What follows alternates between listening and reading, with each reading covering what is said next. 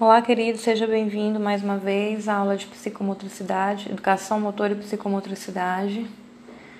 Hoje nós iremos abordar um pouco mais aprofundadamente sobre a unidade 3, que fala sobre aprendizagem motora e organização morfofuncional do sistema nervoso.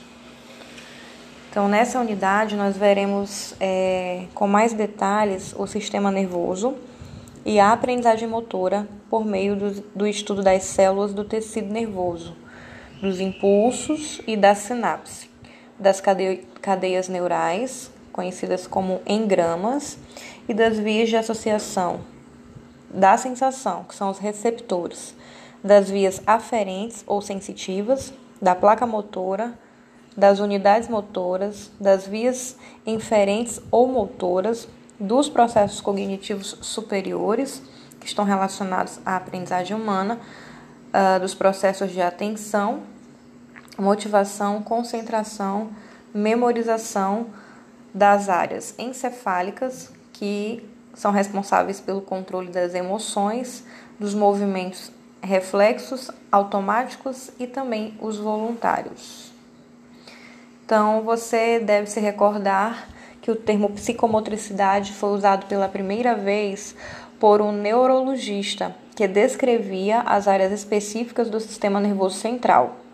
O conceito ele foi evoluindo até chegar à concepção da psicologia em movimento.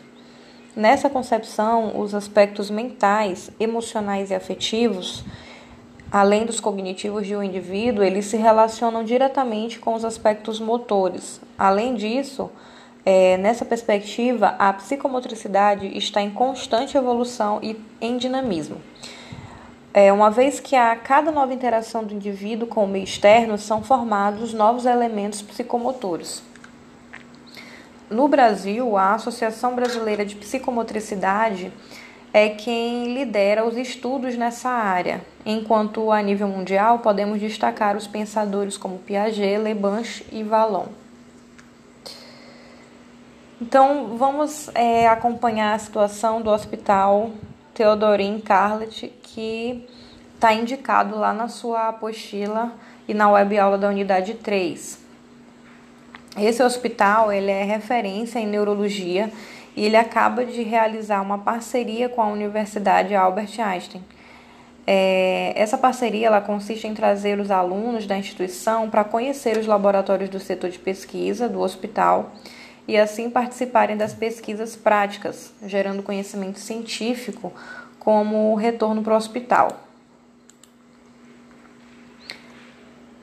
Uh, na primeira visita, o diretor do hospital, é, o doutor Almeida, ele recepcionou o professor Caio Nogueira e os seus 15 alunos do Albert Einstein. Todos esses estudantes da área da saúde é, em diferentes semestres, cada aluno em um semestre diferente. Em primeiro lugar, o doutor Almeida ele andou com todos os alunos, com o professor pelo hospital, até chegar aos locais de pesquisas neurológicas, uma ala de grande orgulho para esse médico por ser considerado uma referência na área. Então, o doutor Almeida ele solicitou a participação de um dos alunos para uma demonstração prática de como, de como as pesquisas ocorrem e também para que, ele puder, para que ela pudesse ser iniciada, para que pudesse ter sido iniciada a primeira linha de pesquisa uh, com o hospital. Nesse momento, uh, hipoteticamente, o Manuel e o João foram os voluntários.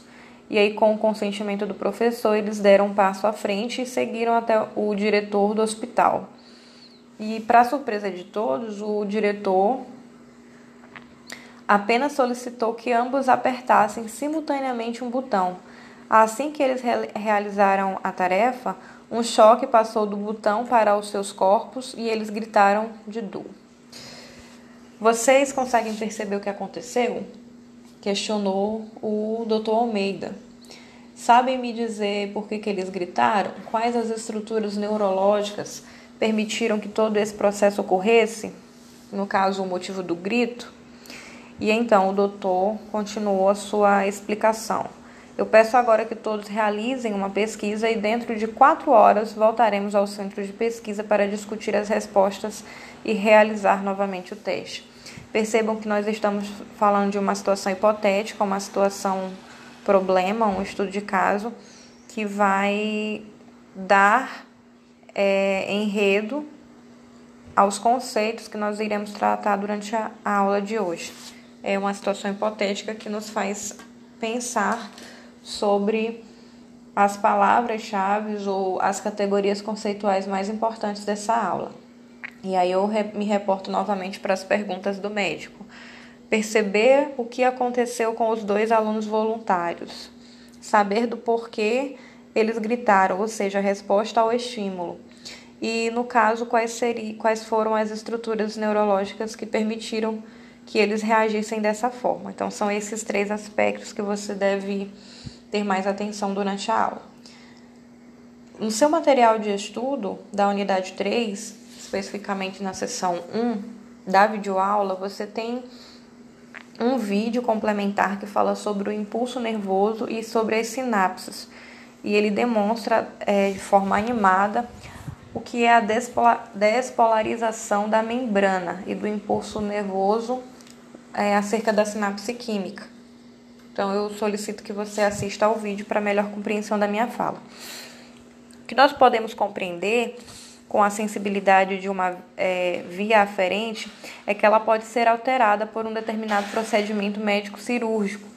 Você também pode ter mais aprofundamento sobre esse assunto lendo o artigo Sensibilidade Tátil do membro superior de mulheres submetidas à linfodecontomia auxiliar por câncer de mama, que também está linkado lá no seu portal dentro da videoaula 3, seção 1. Então, vamos aos conceitos. É, você já notou que o funcionamento do seu corpo ele ocorre devido ao sistema nervoso? Já ouvi dizer que os impulsos elétricos que movimentam o seu corpo e ativam os músculos? Já usou a expressão tomei um choque ao bater parte do cotovelo em algum lugar? Provavelmente sim. O sistema nervoso ele é composto por dois tipos específicos de células, os neurônios e as células da neurologia. Os neurônios, eles são células que dividem, é, que são divididas em corpo celular, dendritos e axiônio.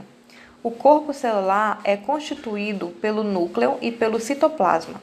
Já os dendritos são estruturas que lembram a forma de uma árvore e que têm grande sensibilidade, permitindo a entrada e a saída de íons. Este processo gera diversas alterações de polos, entre elas as despolarizam e dão o caráter excitatório, que é a hiperpolarização de caráter inibitório. Por fim, o axiônio é uma região longa que pode chegar mais ou menos uh, de um metro no ser humano. As células de neuroglia, as células de neuroglia, elas são, estão presentes em maior quantidade em relação aos neurônios e elas se dividem em astrócitos, oligodendrócitos microgliócitos e células empidemárias, sendo que os astrócitos e os oligodendrócitos eles são macroglia, são macróglias e os microglócitos e as células empidemárias são micróglia, micróglias. Os impulsos nervosos é, e as sinapses, eles se comunicam de várias, diversas formas. O sistema nervoso central, ele também possui meios de comunicação que são chamados de sinapses. A comunicação do sistema nervoso central e a resposta que o corpo dá é, em ambiente é resultado dessa comunicação neural chamada sinapse. A sinapse ela ocorre pela propagação de impulsos elétricos, sendo ela de forma a condução da informação ou seja, a sinapse é a condução da informação é, dentro do sistema cerebral. As sinapses elas podem ser químicas ou podem ser físicas e dependentes dos neurotransmissores como a aceticloclina, que é com, comum né, nos seres humanos. Os impulsos nervosos e as sinapses, assim como você se comunica de várias formas, o sistema nervoso também possui esse meio de comunicação é, que é a sinapse. Ela ocorre pela propagação desses impulsos elétricos e é, de maneira resumida, a condução da informação. As sinapses elas podem ser químicas ou físicas e elas são mais raras em vertebrados, diferentemente dos seres humanos. As cadeias neurais, que são os engramas, são consideradas um tipo de memória neural que possui elementos físicos e químicos e ela gera a capacidade de um estímulo mais eficaz e mais eficiente.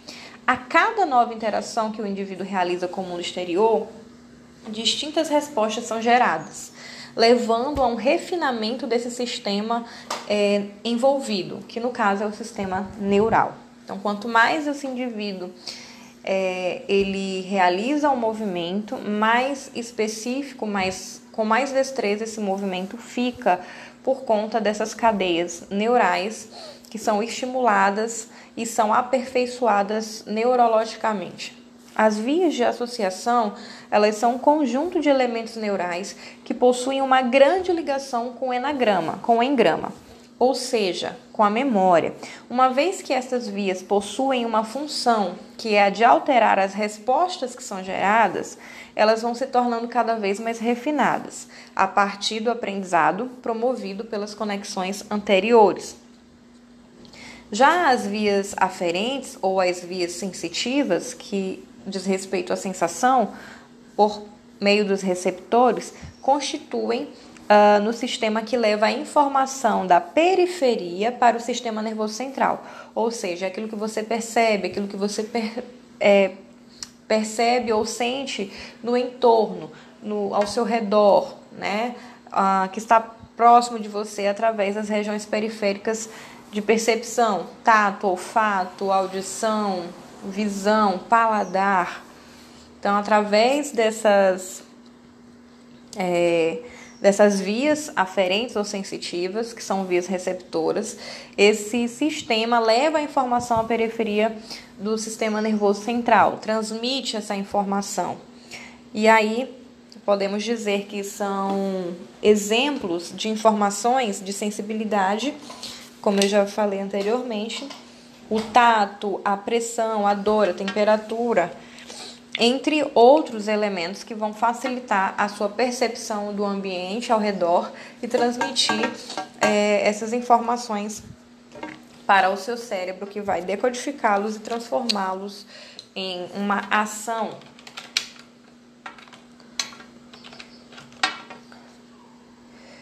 Você pode perceber então que nós somos capazes de sentir algo apenas se houver a correta interação entre a captação do estímulo e a condução e a sua condução, a sua interpretação, gerando assim uma resposta posterior pertinente à situação, que é normalmente a interação de se proteger ou de se defender. Então, levando em consideração o exemplo dado anterior, onde os alunos apertaram o botão simultaneamente e gritaram de dor, é, explica né, na prática essa questão teórica da, da informação levada pelos, é, pela sensibilidade até o sistema nervoso central.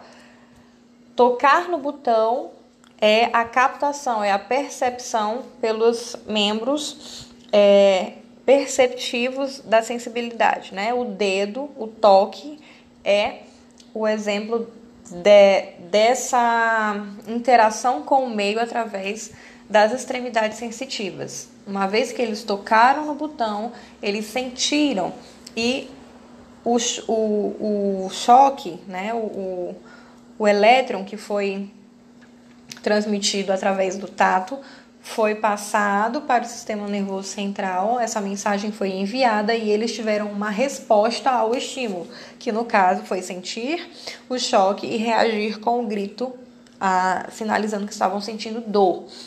Então, reforço mais uma vez: percebam que nós somos capazes de sentir algo apenas é, se houver essa correta interação entre a captação do estímulo, sua condução e sua interpretação. Volto ao exemplo: a captação, o dedo no botão. né? O estímulo, o choque que os alunos levaram. A sua condução é a mensagem é, do choque gerando dor e a interpretação é como esse corpo vai reagir, gerando assim uma resposta posterior pertinente à situação, que no caso dos alunos foi o grito ao choque, que normalmente é, acontece essa reação, né? Ela normalmente acontece no intuito de se proteger ou se defender. Bem, você deve ler a, a seção 3.1 do livro e é importante que você realize uma leitura profunda dessa seção e faça suas atividades. Já no Avançando na Prática, nós vamos trazer novas situações da realidade que ajudarão a compreensão da sessão. Lá no item Faça Valer a Pena, nós, vamos, nós traremos aí algumas questões que possibilitarão a aplicação do conceito estudado hoje na sessão posterior, ok? Então eu peço que vocês, se vocês estiverem aí online, que acessem a sessão 2 da web aula, ali, perdão, a sessão 2 da unidade 3, onde nós daremos sequência aos nossos estudos, tá? Aguardem um minuto porque eu estou aqui online e o meu material está sendo processado.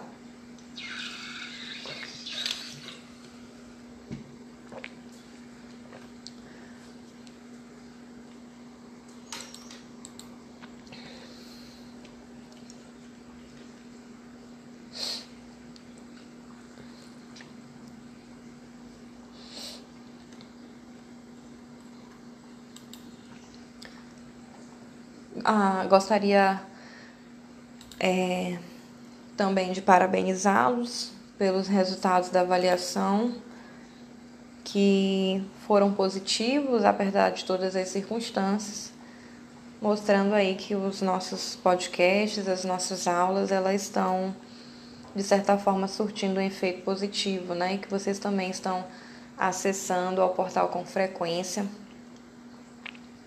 fazendo a leitura dos materiais, enfim. Meu material aqui de apoio, os meus slides já estão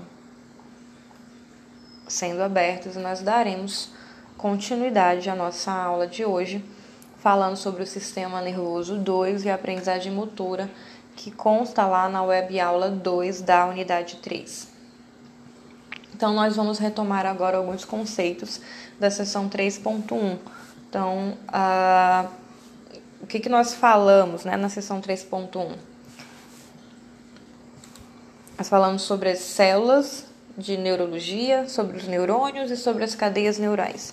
O que são as células de neurologia? São células divididas em corpo celular, detritos e axônios. E no corpo celular nós podemos encontrar o núcleo e o citoplasma, onde estão presentes as estruturas para a sobrevivência da base do neurônio. E o que são os neurônios? Os neurônios eles estão presentes em maior quantidade em relação aos neurônios. E, estão de, e eles estão divididos em astros, astrócitos, oligodeclócitos, microglitócitos e as células empendimárias. Ependimárias.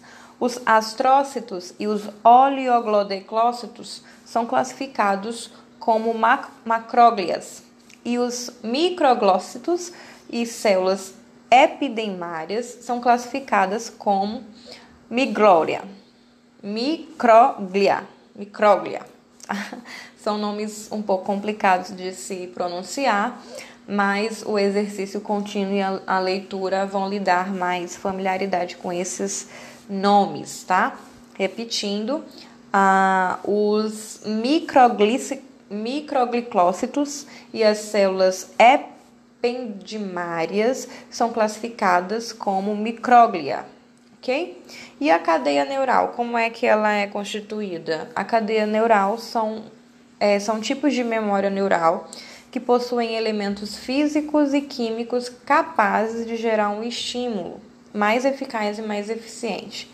A cada nova interação que o indivíduo realiza com o mundo exterior, ele responde de maneira diversa, variada, levando a um refinamento desse sistema que está envolvido, no caso, o sistema neural. Isso apenas uma breve revisão, resuminho aí da seção 3.1 sobre os conceitos estudados, tá bom? Nós vimos também que a comunicação entre os neurônios, assim como entre os neurônios e outras estruturas, como o músculo, por exemplo, elas ocorrem através de um processo que se chama sinapse. As sinapses, elas podem ser químicas e podem ser físicas, ou seja, elas podem acontecer quimicamente dentro da estrutura cerebral, fisicamente é a interação de algo do ambiente exterior em contato com o seu corpo que vai transmitir a informação para o cérebro. Sendo que essas físicas, elas são mais raras em vertebrados e as químicas é, dependentes de neurotransmissores, como a acetilocanina, elas são mais comuns em seres humanos. Além disso, nós aprendemos que as vias aferentes são os sistemas que levam a informação da periferia para o sistema nervoso central, ou seja, dos membros das extremidades, os membros perceptivos, de sensibilidade, de percepção para o sistema nervoso central.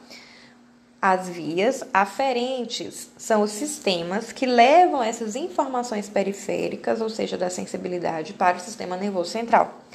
Essas informações são a sensibilidade, o tato, a pressão, a dor, a temperatura, entre outros. E aí nós vamos continuar fazendo uso daquela situação problema do hospital do Theodorian Carla. É, no segundo encontro com o Dr. Almeida, aquele diretor do hospital, os alunos foram conhecer os laboratórios de pesquisa em microscopia.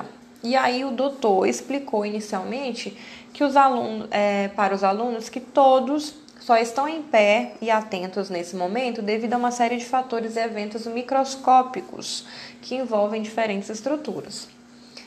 Posteriormente, ele começou a falar que inicialmente a anatomia e a neuroanatomia elas realizavam seus estudos apenas a partir de observação com auxílio de lentes de aumento, ao mesmo tempo de acessórios tecnológicos, uma vez que estes não existiam, né? A anatomia macroscópica.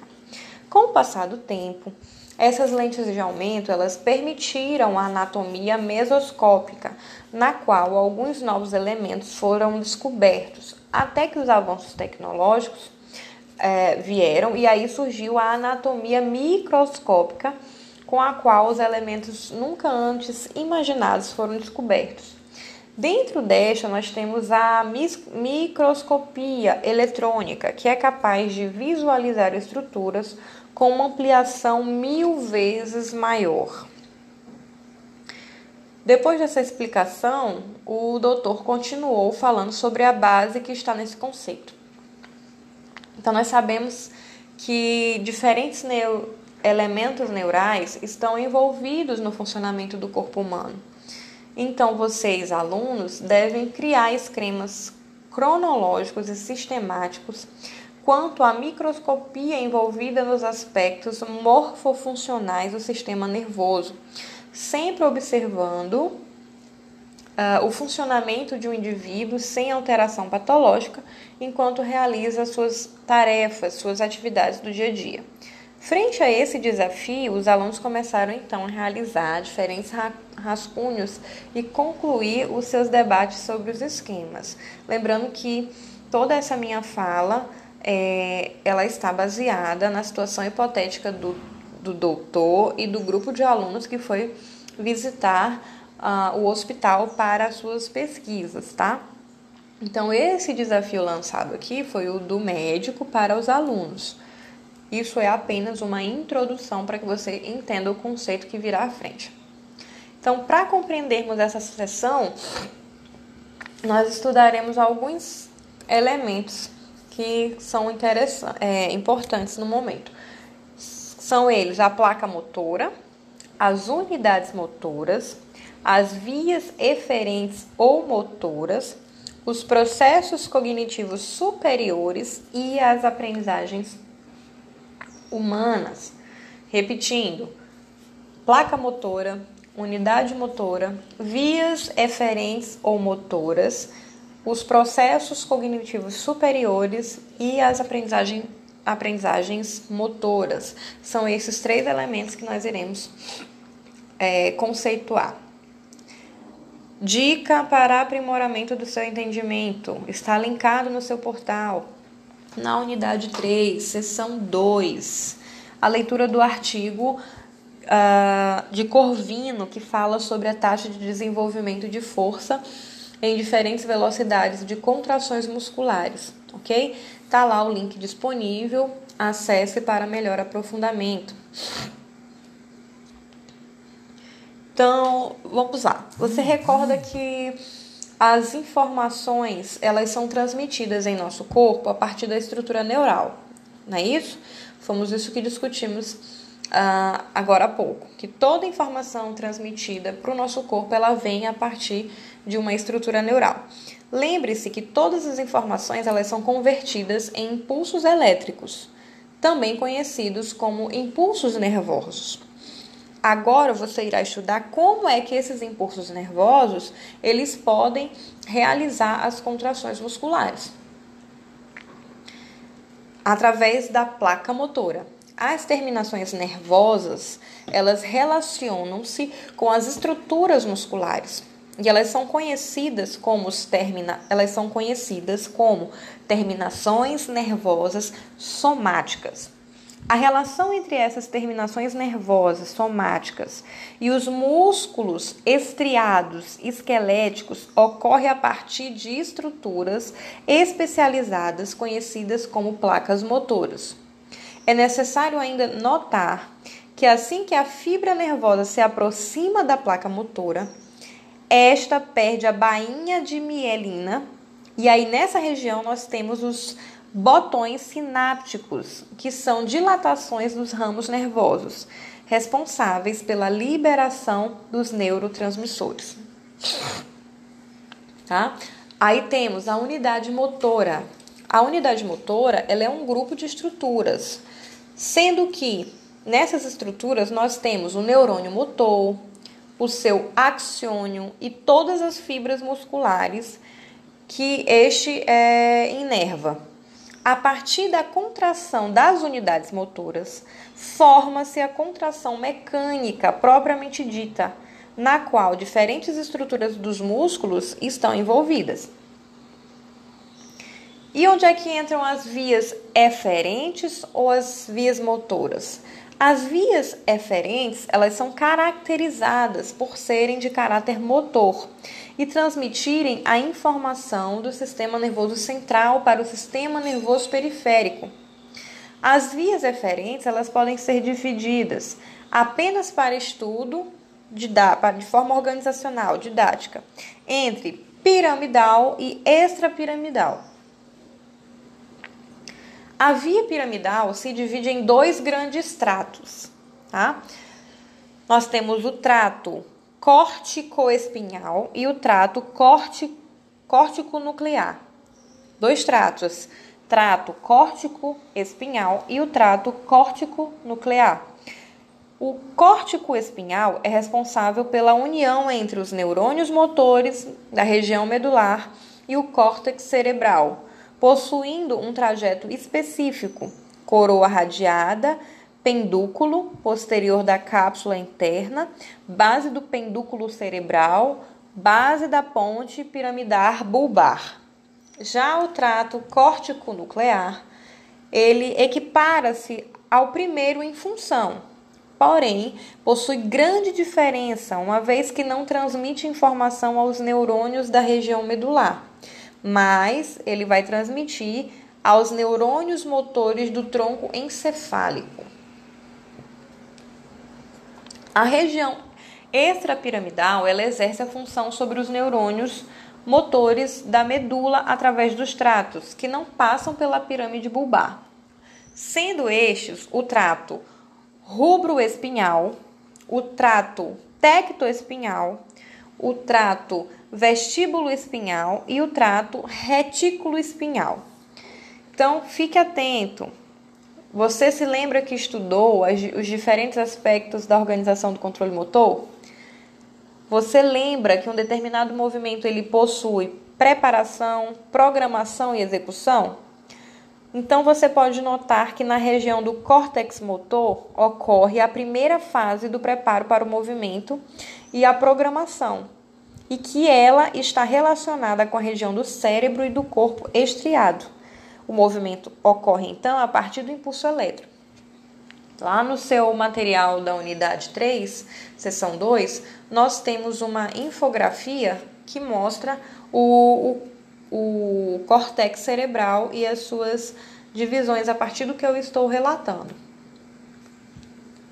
Então, o que falar sobre os processos cognitivos superiores e a aprendizagem humana? Você já pensou sobre quantas atividades motoras você já aprendeu durante a sua vida? Já reparou também que sempre existem novas atividades motoras para serem aprendidas? Já, já conseguiu imaginar como seria se cada vez que você quisesse realizar uma tarefa tivesse que aprender tudo novamente? Isso não, é, isso não é necessário, né? Graças a Deus, porque o nosso corpo ele possui essa habilidade de armazenamento de informações motoras e refina cada um desses movimentos a cada vez que você realiza uma tarefa novamente. Então, este é um grande processo.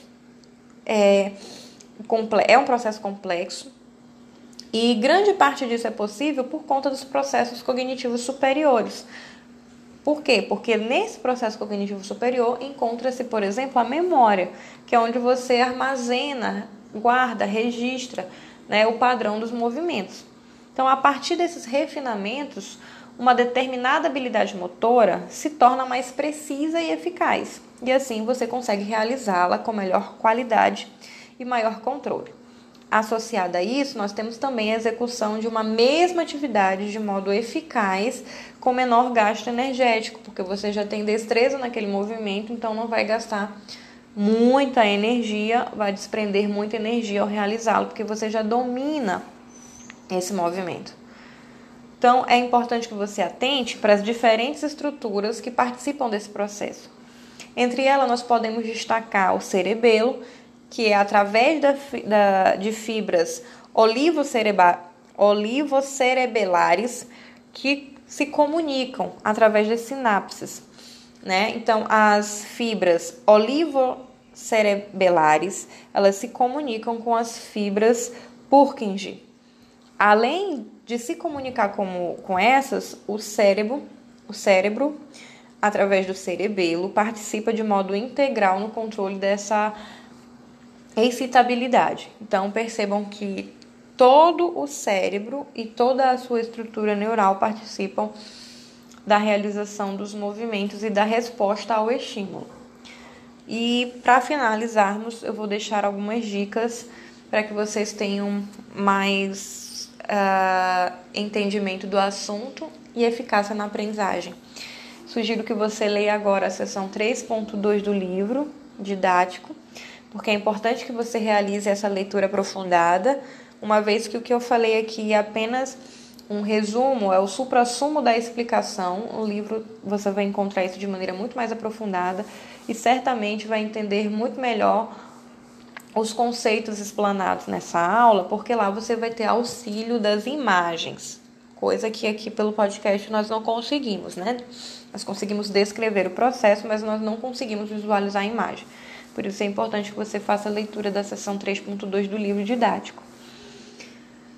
Sempre lembrando que você precisa faz, é, clicar no avanço da prática para fazer as novas situações da realidade que vão Uh, lá traz novas situações da realidade e isso ajuda você a compreender a sessão de uma maneira mais prática, porque vai trazer mais exemplos. E no item Faça Valer a Pena, você vai conseguir exercitar o seu conhecimento através das questões, onde você vai pôr em prática a aplicabilidade dos conceitos estudados na sessão. Tá? Desejo a todos bons estudos e até a próxima aula, onde nós é, ingressaremos no estudo da unidade 4, ok? Olá, bem-vindo a mais uma aula de aprendizagem motora e psicomotricidade do curso de Educação Física.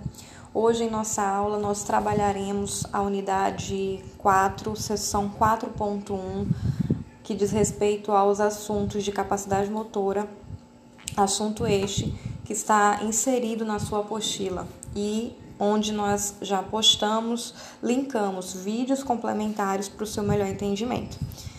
Para iniciarmos a tratativa desse assunto, eu irei utilizar como referência a própria apostila de vocês e começarei com uma contextualização no item Diálogo Aberto da seção 4.1. Nesse item diz respeito ao. Ele conta, né? Ele vem contextualizar, trazendo aí a narrativa acerca de dois personagens, que é o Carlos Henrique e o Manuel Oliveira. Esses dois personagens, eles são alunos do curso da área de saúde e sempre se mostraram muito dedicados. Desde que entraram na universidade, os dois frequentam diariamente a biblioteca da universidade, onde eles realizam pesquisas e estudos, sempre sendo orientados pelos monitores, que já são alunos mais graduados e por professores.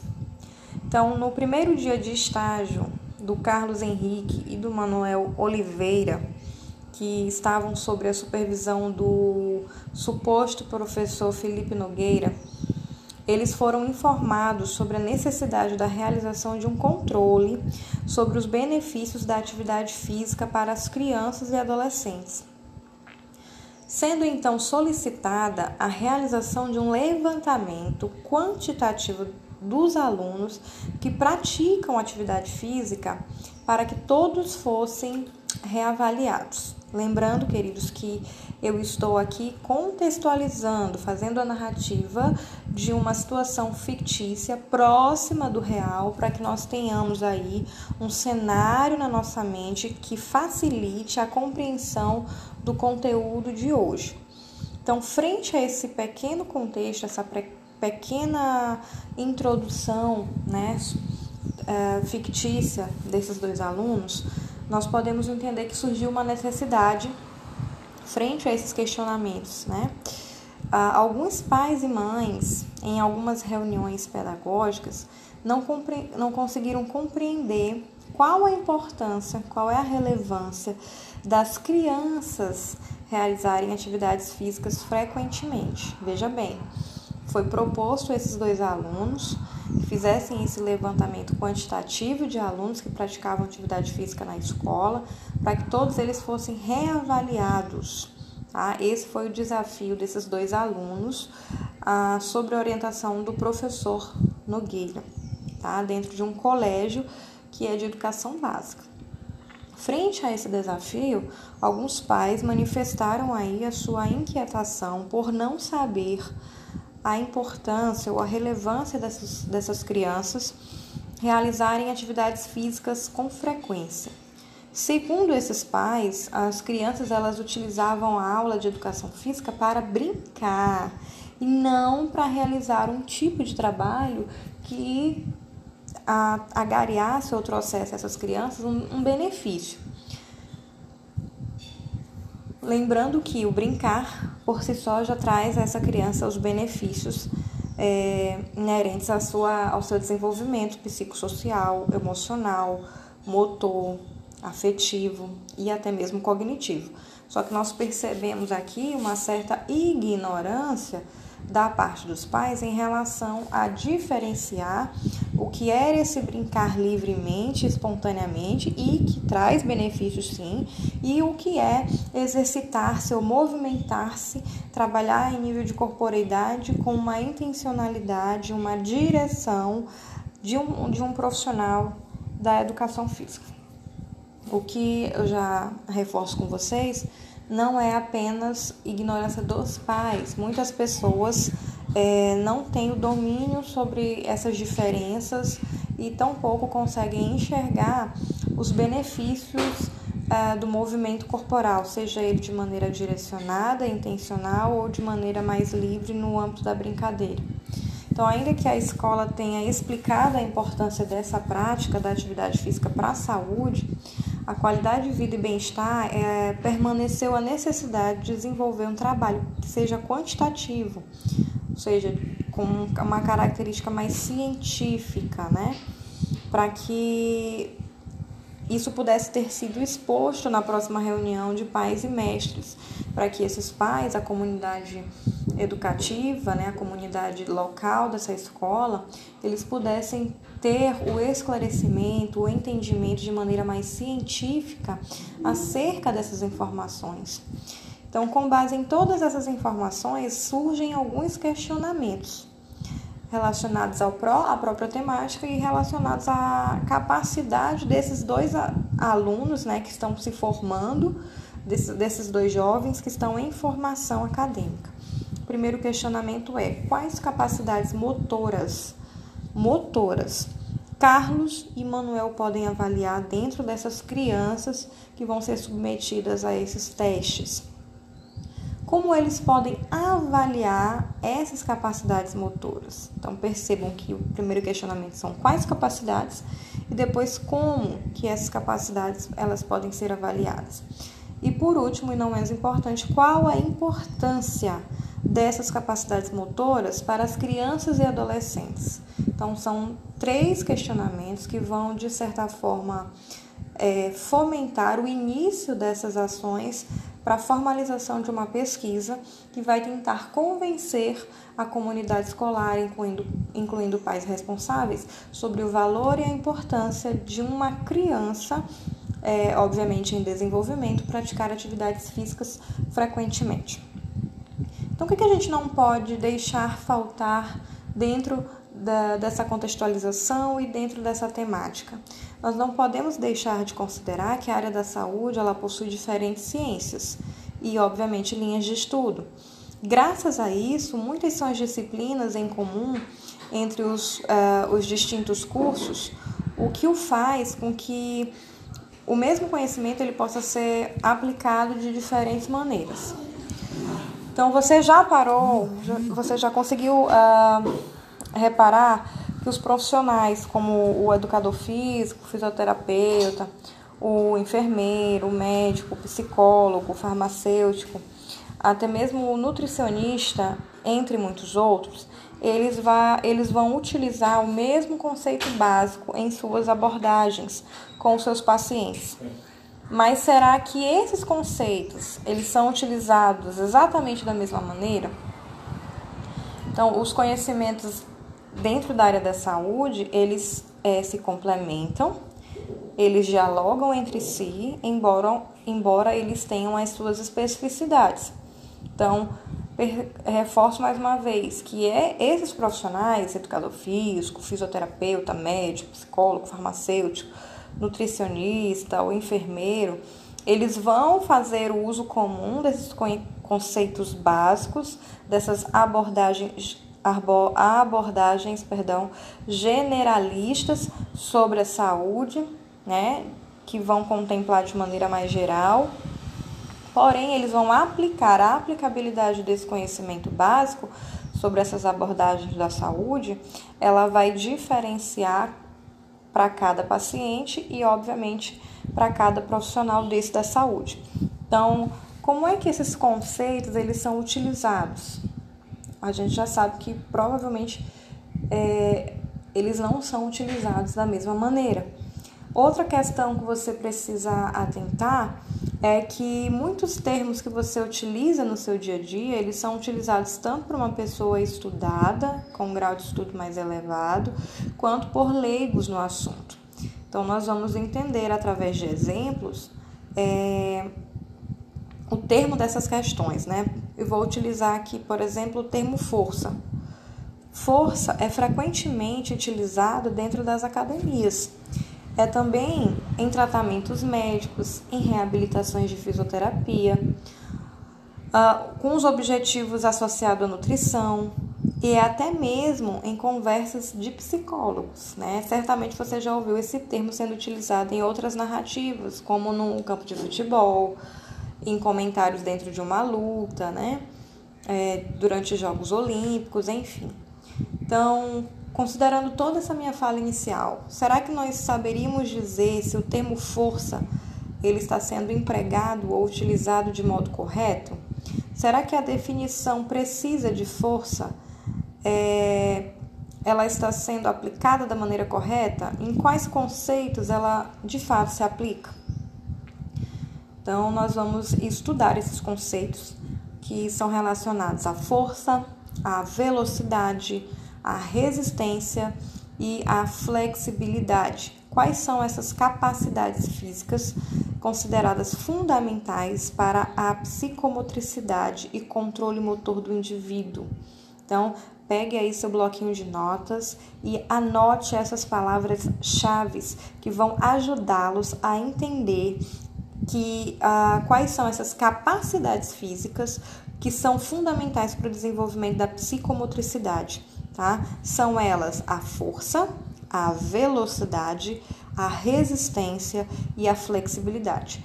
Quatro, é, quatro itens, quatro elementos, né?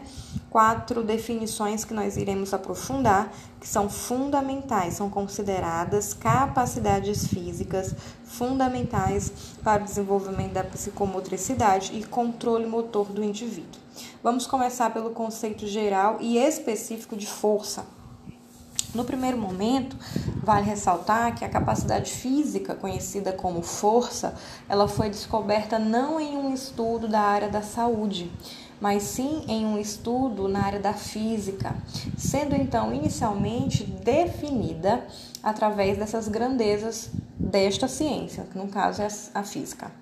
Então, com o passar dos anos, uh, disciplinas como as perdão, as cinesiologia, que estuda os movimentos do corpo humano, e a biomecânica, por exemplo, aplicadas aos elementos quantitativos, ao estudo do corpo humano, ao elemento da física, eles acabaram definindo os conceitos da física e da mecânica e aplicando isso ao corpo humano, ao movimento do corpo humano, tornando possível aí a utilização e aplicação na própria psicomotricidade. Então percebam que na cinesiologia e na biomecânica eles fazem uso da, dos conceitos da própria física, eles usam os elementos da física para aplicar ao estudo do corpo humano, tornando assim possível o entendimento da psicomotricidade. Ok? A força pode ser compreendida, então, nos termos da psicomotricidade, como a capacidade que um corpo possui de exercer tensão contra uma determinada resistência Porém, entender tal conceito é, é fundamental dar uma lida ou uma revisada, um estudo dinâmico sobre as leis de Newton.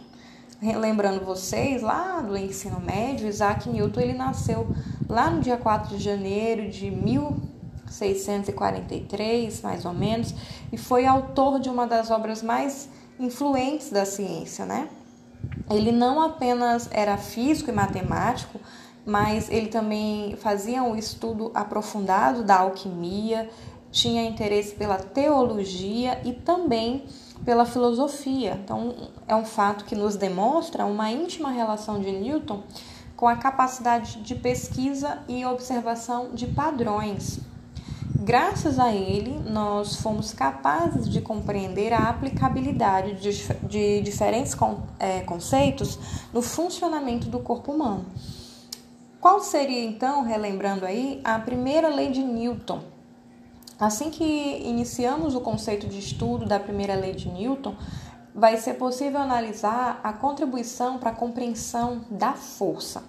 Então, a primeira lei de Newton, ela compreende que um corpo tende a permanecer no mesmo estado em que está, a não ser que uma força o influencie.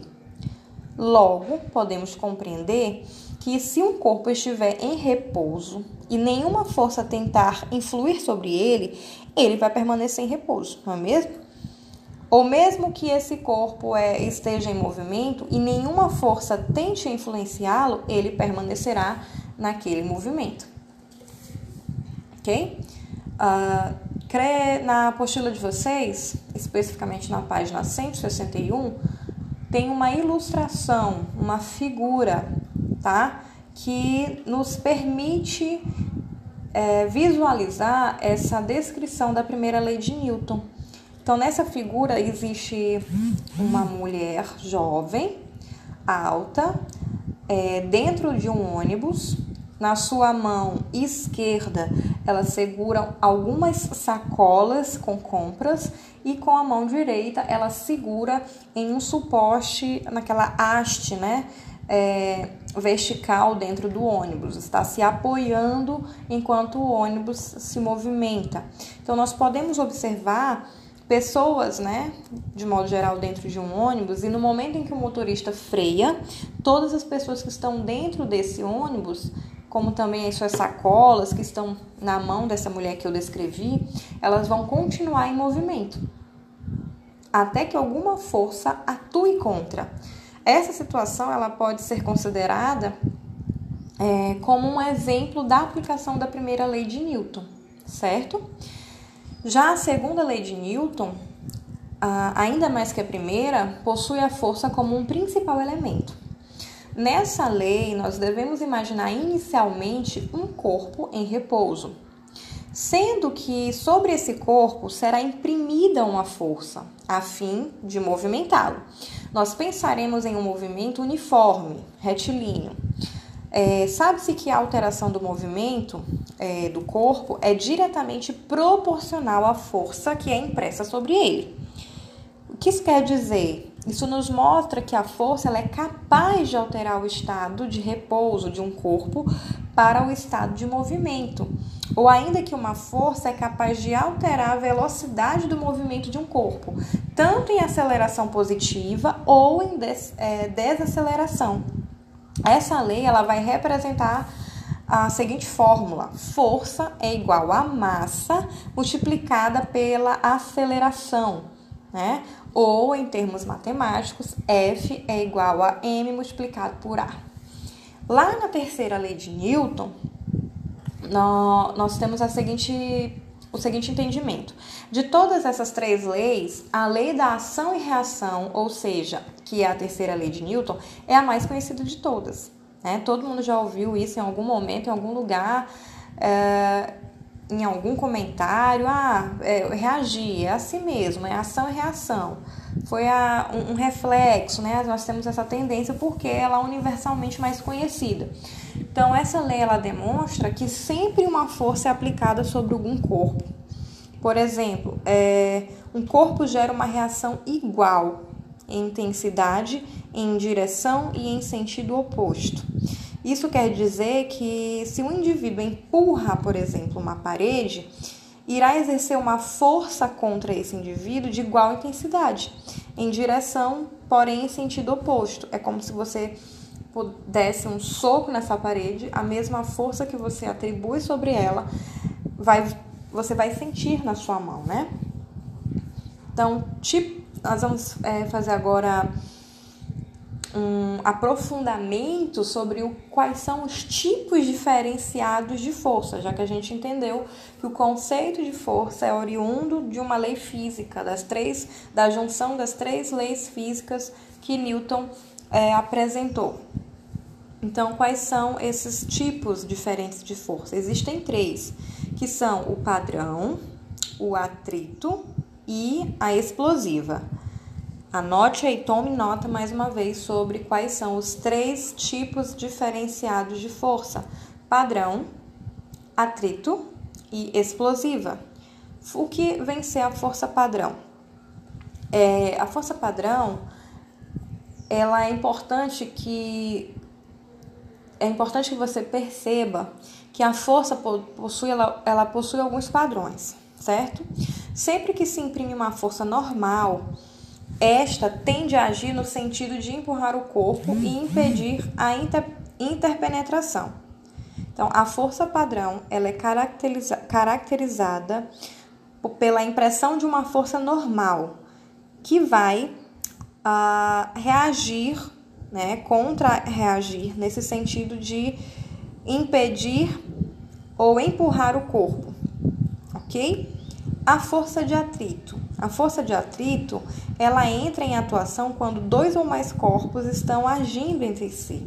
São características dessa força a mesma direção do deslizamento, atuando de forma a resistir ao movimento. É uma força contra a outra, resistindo ali, ó, uma contra a outra, né? Brigando, tensões de força brigando entre si. Há um atrito entre duas forças. Já a força explosiva é a capacidade de produzir uma grande quantidade de energia em um único momento. E aí existem testes que avaliam a força, sendo o, din o dinamômetro o principal elemento utilizado para a mensuração da densidade, da intensidade e força muscular. Então, uh, no caso, esclarecendo, o que é o dinamômetro? É um aparelho que, na maioria das vezes, ele é hidráulico e tem essa função de mensurar força. Tá? É um aparelho específico, é um instrumento. Então, sempre que você tenta empurrar uma caixa que esteja no chão para movê-la, assim como na segunda lei de Newton, essa caixa ela vai estar em contato com o chão. Logo, tal movimento vai gerar o quê? Um atrito, na intenção de diminuir o movimento ou seja, agindo contra a direção que você está empurrando. Eu dei só um exemplo aqui para ficar mais fácil sobre o, segundo tipo de força, que é o de força de atrito. Tá? Bem, nós já vimos é, basicamente o que é o conceito de força, que o conceito de força ele vem das três leis uh, de Newton. Nós já identificamos três tipos de força, que são três tipos diferenciados que é a força padrão, que é aquela que você imprime sobre um objeto ou alguma coisa, tentando deslocá-lo ali, é, atribuir um novo sentido, ok? Nós temos no sentido no, no, no contexto da direção, tá, gente? Força de atrito, né? E nós temos a força explosiva. É, identificamos também um instrumento que nos ajuda a fazer a verificação da intensidade da força, chamado dinamômetro e agora nós vamos ver sobre a velocidade, que é mais um item importante uh, para o entendimento da psicomotricidade e do controle motor. Velocidade é um termo muito utilizado no dia a dia. Porém, ele é, raramente as pessoas sabem de fato definir ou conceituar tal termo. Se eu perguntar, defina para mim velocidade, você vai saber me dar exemplos sobre velocidade, mas não necessariamente, pelo menos para boa parte das pessoas, não vão conseguir defini-las em um conceito. Né? Então, para entender esse conceito, é preciso compreender antes o termo movimento. Uma vez que a velocidade é utilizada para definir o movimento entre os corpos. Então, sempre falamos sobre a velocidade de um carro, contudo, é, estamos na realidade comparando um determinado corpo com um ponto estático. Já o conceito de movimento, ele diz respeito que ele diz respeito sobre um corpo que ao ser comparado com um referencial está variando em posição. Ou seja, fica mais distante ou fica mais próximo ou ao, uh, ao longo do tempo. Então, recapitulando, o conceito de movimento ele fala sobre um corpo que em comparação com uma referência, com referencial, ele vai variar sua posição. Ele pode ficar mais distante ou mais próximo à medida que esse tempo ele vai variar. É, porém, se o corpo se mantiver na mesma distância do referencial, você pode compreender que ele está em repouso e não é, estabelecendo uma velocidade. Provavelmente você já deve ter estudado na, na física os planos unidimensionais, bidimensionais e tridimensionais. Eles são baseados em sistemas de eixos. Esse estudo ele vai nos auxiliar a compreender o quanto um corpo se move e assim iniciar o estudo da sua velocidade. Outro fator importante na determinação da velocidade é a compreensão da trajetória de um corpo é, ou seja, todos os locais em que esse esteve presente em um determinado e o seu determinado trajeto. Então, a partir daí, nós teremos que o conceito de velocidade ele vai se definir de tal maneira: velocidade média é o quanto em distância um corpo se deslocou em um determinado espaço-tempo. Baseado nesse sistema internacional de medida, nós temos aí uma velocidade mensurada em metros ou em segundos. Porém, é necessário que nós é, compreendamos que a velocidade de um carro, por exemplo, está em constante alteração devido à influência sofrida por muitas variáveis, né? Atrito, aceleração, o próprio trânsito, enfim. Vale ainda ressaltar que essa velocidade do carro é marcada por quilômetros, em vez de metros, ou em vez de horas, ou em vez de segundos. Essa velocidade marcada pelo carro é conhecida como velocidade instantânea. E aí, a partir desse conceito, a velocidade pode ser entendida de várias formas, podendo ser, por exemplo, a capacidade de desenvolver um movimento no menor intervalo de tempo possível, ou mesmo pode ser analisada de modo separado no corpo humano, uh, como a velocidade de corrida, ou a velocidade de um salto, ou ainda a velocidade de como um membro ele se movimenta, dos membros, né? Muitos testes eles podem ser utilizados para determinar a velocidade de um indivíduo, sendo que cada teste irá avaliar um tipo diferente de velocidade, uma vez que os membros inferiores eles podem ser mais velozes que os membros superiores, ou mesmo que a função de correr possa ser realizada em um menor intervalo de tempo que a velocidade de um salto, por exemplo, né? Então é possível tanto analisar a velocidade a partir do recurso tecnológico, quanto também utilizar a partir de testes de corrida, por exemplo, a partir da distância percorrida, é, em um determinado intervalo de tempo, a gente consegue analisar a velocidade. Entre esses testes, a gente pode citar aqui a corrida de 50 metros, a corrida de 30, a corrida de 6 segundos, entre tantos outros, né? Quanto maior a velocidade, menor será a distância percorrida em um mesmo intervalo de tempo. Certo? Outro elemento importante na psicomotricidade é a resistência. Com certeza também já devem ter ouvido falar desse termo, né? Resistência, através de uma palavra uh, dentro de qualquer outro contexto. É importante que você conheça o termo também, uma vez que algumas literaturas preferem utilizá-los em vez de resistência, tá? Outra palavra que pode substituir a resistência na literatura é a endurance, tá? Endurance ou resistência são sinônimos da mesma coisa, dependendo do autor que você for ler. Então, você se recorda que a força muscular é a capacidade de produzir tensão? Nesse caso de resistência, temos a capacidade de manter uma determinada tarefa, manter, no caso, essa tensão, sendo em relação à força muscular ou mesmo atividade cardiorrespiratórias. É, em outras palavras, a gente pode ver os exercícios aeróbicos, anaeróbicos, é, por longo período de tempo. Um teste que pode avaliar a resistência, ou seja, o quanto de tempo você consegue permanecer em tensão, né, é, imprimindo uma força, levar em consideração as diferentes variáveis. Ele consegue, é, é esse teste ele consegue considerar essas diferentes variáveis e esse teste é a ergoespirometria, ergoespirometria, um teste considerado padrão né? E padrão ouro, inclusive, para as avaliações cardiorrespiratórias e demais capacidades motoras, certo? Bem, nós temos aqui, é, na verdade, eu vou propor vocês, né? Como item do faça você mesmo, uh, um, momento para que você consiga testar a sua resistência, né? A sua resistência aeróbica ou anaeróbica. Em um primeiro momento, é, você vai sustentar um peso de 5 quilos com o braço estendido. E aí tu vai anotar o tempo máximo que você permaneceu realizando essa tarefa.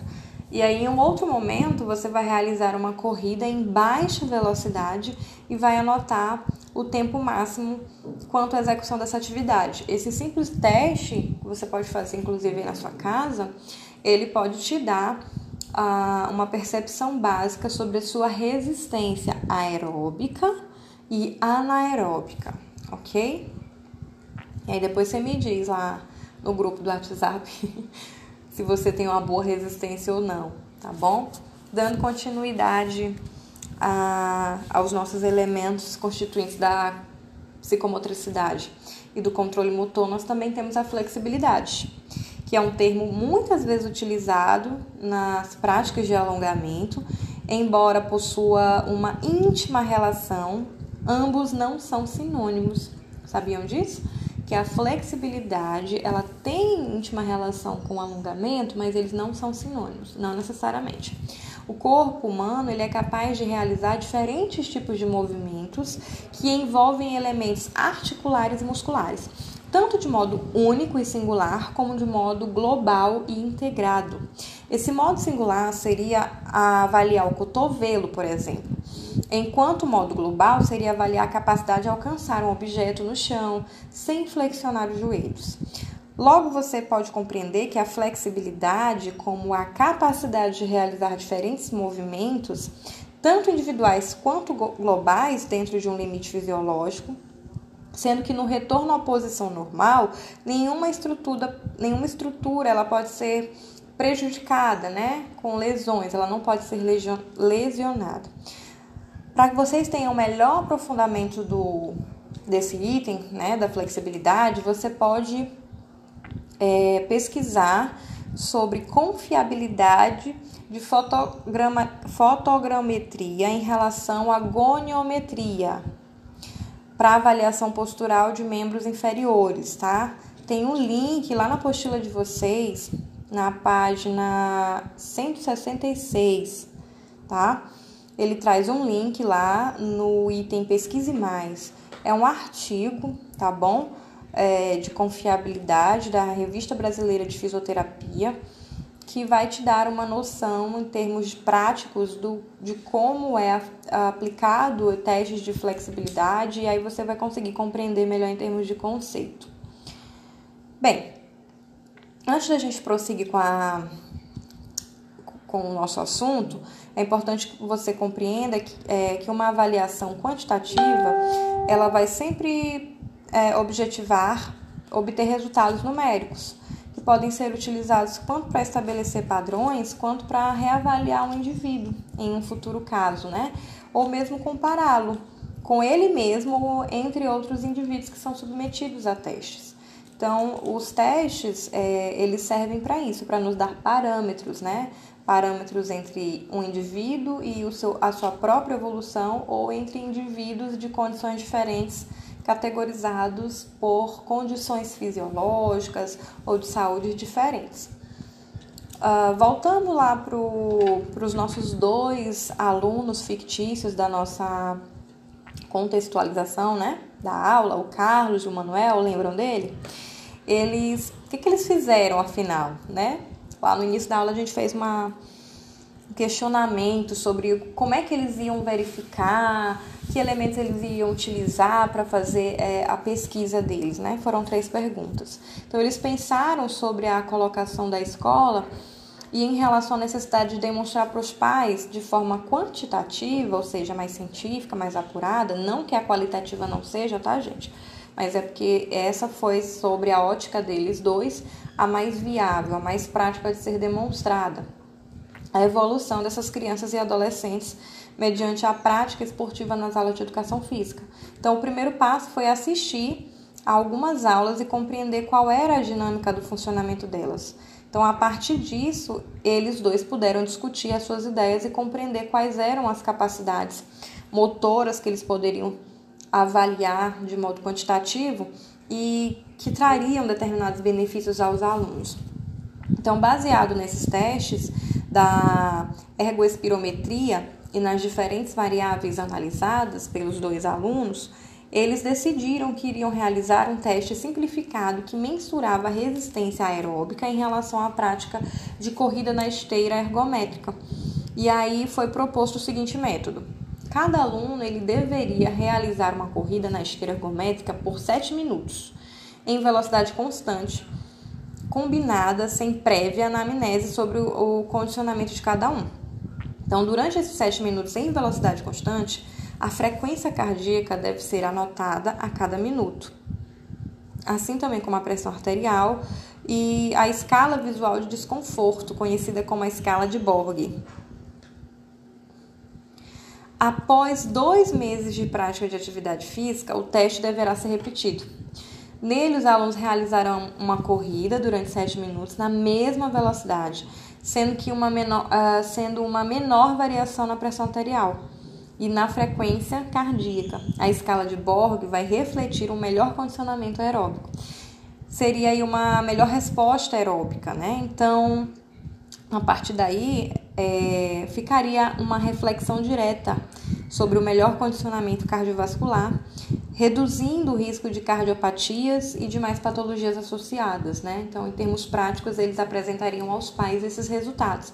Como era o filho desse indivíduo antes da atividade física, mostrando ali a escala de Borg, né, do desconforto, do nível da pressão arterial, da frequência cardíaca, e após dois meses contínuos de atividade físicas, é, esse resultado seria novamente demonstrado aos pais só que com, é, com certeza com uma variação positiva né, sobre a condição uh, do, da, daqueles filhos. Então, só para que nós não esqueçamos, tá? Lembre-se, a flexibilidade é a capacidade de realizar o movimento articular ou muscular dentro de um limite fisiológico, sendo que esse movimento ele deve ser realizado sem que nenhuma estrutura corporal seja lesionada, ok? Uh, então, para exercitar, né? Vou dar mais uma dica aí de algo que você possa realizar na sua casa para ter uma noção prática do que nós tratamos hoje. Você pode utilizar uma régua e tentar tocar o solo sem flexionar os joelhos a partir dos movimentos de tronco e anotar quanto falta para alcançar o solo. Após a medida, nos próximos dias você pode realizar sucessivas medidas diariamente, né, de alongamentos ou do mesmo exercício ali, uh, após a realização de alguns exercícios físicos. E aí você vai fazer essa verificação novamente, avaliando as diferenças entre as medidas, se elas diminuíram ou se permaneceram ok? Amados, hoje a nossa aula ela vai findar, tá? No item flexibilidade. Na apostila de vocês, nós temos alguns exercícios relacionados à seção 4.1 que vale a pena você exercitar para saber se você de fato conseguiu assimilar a minha fala sobre esses elementos Nessas atividades vocês terão lá a possibilidade de definir né, qual é a definição de força, qual é a definição da primeira lei de Newton, qual é a lei de Newton que define a fórmula onde a força é igual a massa multiplicada pela aceleração. Uh, e são apenas três questões, mas são questões importantes para você exercitar e conseguir fixar, aprender o nosso conteúdo abordado hoje. Na próxima aula, nós trataremos acerca da seção 4.2 e nós iremos dialogar sobre habilidade motora, tá bom? Então, fiquem com Deus e até a próxima. Um beijo a todos.